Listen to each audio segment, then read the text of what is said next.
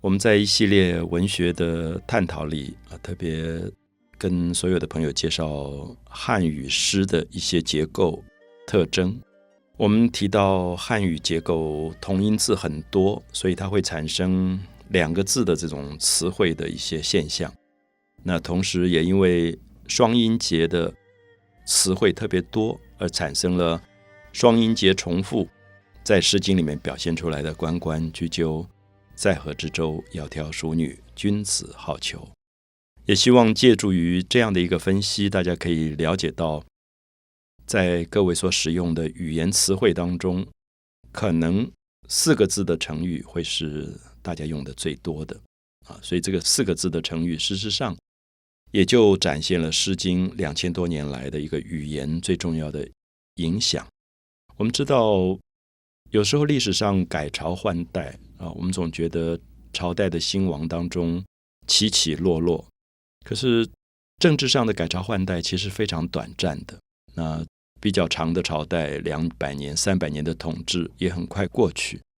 我们很少去思考文化史的影响力，有时候是比政治历史要大得多的。所以，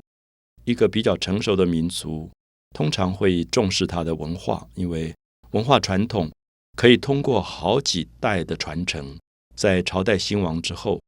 还继续被感受得到。这是为什么我们在谈像《诗经》，经过了两千多年，那么这样的一个四个字的成语词汇，还在我们的日常生活里面发生很大很大的作用。那今天很多人说“窈窕淑女，君子好逑”，可能他不一定知道他用的是两千多年前《诗经》的句子。今天有很多人说“天长地久”，可能他也不知道这四个字其实是两千多年前老子在哲学里讲的话。所以有时候很有趣，我们会觉得在民间的生活当中，我常常在很关心的去聆听，听到他们所使用到的语言。那么也知道语言本身有一个更强大的文化的传承啊，不管它目前在什么时代，可是它所使用到的跟《诗经》的关系，甚至跟其他文学之间的关系，都在说明传承。所以，我们前面特别跟大家介绍了《诗经》，介绍了《楚辞》，然后也特别强调《诗经》的二词汇上的二，语言节奏上的二，跟《楚辞》在语言词汇上的三。终于在秦汉时代结合成为一个新的文学形式，就是五言诗的出现。那我们上次也介绍了五言诗在汉代构成乐府诗的一个特点啊，我们也特别介绍什么叫做乐府诗，因为在汉武帝的时候害怕民间的声音他听不到，所以他会觉得如果设立一个官。这个官叫乐府，那么他专门的责任就是到民间去采集民歌，去把民间唱的歌搜集过来给皇帝听。那么皇帝就可以从歌声里面听到人民对政治的很多的看法跟反应。所以我们上次介绍了“青青河畔草，绵绵思远道”这首诗，因为这首诗里面有很多很多对于一个女子，她丈夫被抓兵抓到塞外去打仗时候，她心情上的悲哀。也许可以提醒统治者，在开疆拓土、他政治的权利跟目的之外，多一点对人的同情吧，或者对于一个老百姓这种悲苦的一种怜悯，那么也许可以减少一些战争。所以这些都是我们在前面提过整个诗歌的文学传统里面发生的不知不觉的一些重要的影响。我们在汉代的五言诗系统。结束以后啊，希望大家能够了解到，可能到了三国，到了魏晋南北朝，其实语言跟词汇受到非常大的冲击。我想这个冲击，可能也是汉民族第一次受到的最大的文化上的一些激壮的力量。那这个激壮的力量，我个人觉得不一定是不好的啊。比如说，进入三国以后，有一个时期，我们就称为魏晋。南北朝，那这魏晋南北朝，魏指的是曹操建立的政权，就是曹操跟他的儿子曹丕啊建立的这个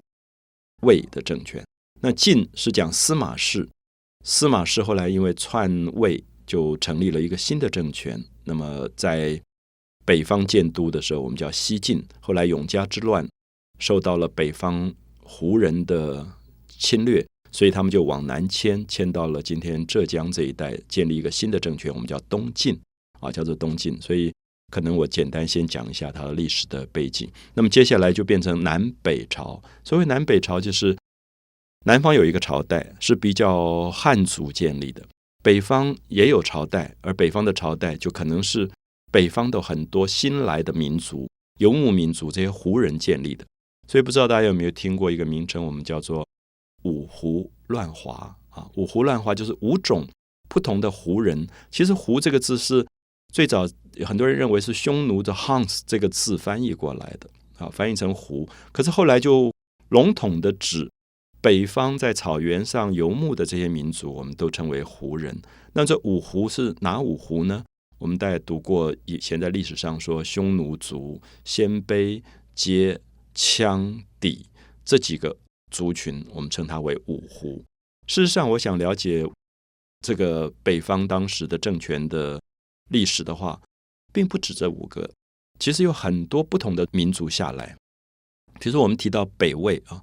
北魏这个民族它是鲜卑族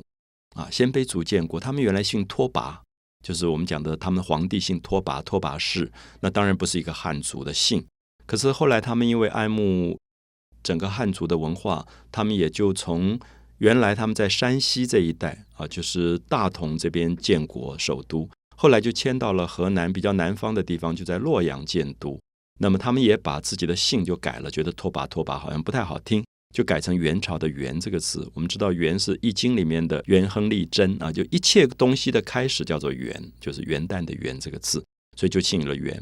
所以我们从这些历史里面说明，中国的文学一定受到了很多外来的撞击，因为大家可以想象，当时北魏鲜卑族他们讲的语言跟汉族语言是不同的，所以这个新来的语言，它一定会影响到汉族的文学。那么，所以这段时期在魏晋南北朝时期，文学发生的变化比较不容易找到一个很主要的系统。可是我们接下来希望能够用不同的角度啊，谈一下这段时期产生的诗是什么样的诗，这段时期产生的文字的句子会有什么样的句子出现？五言是不是还在延续？那么《诗经》的四言诗是不是也在延续？甚至产生了新的诗体，就是七言诗。那七言诗是在二加三里面又加上再多加一个二，变成二二三的节奏，那么就产生了七言诗。那么我们接下来会跟大家做比较细的一些介绍。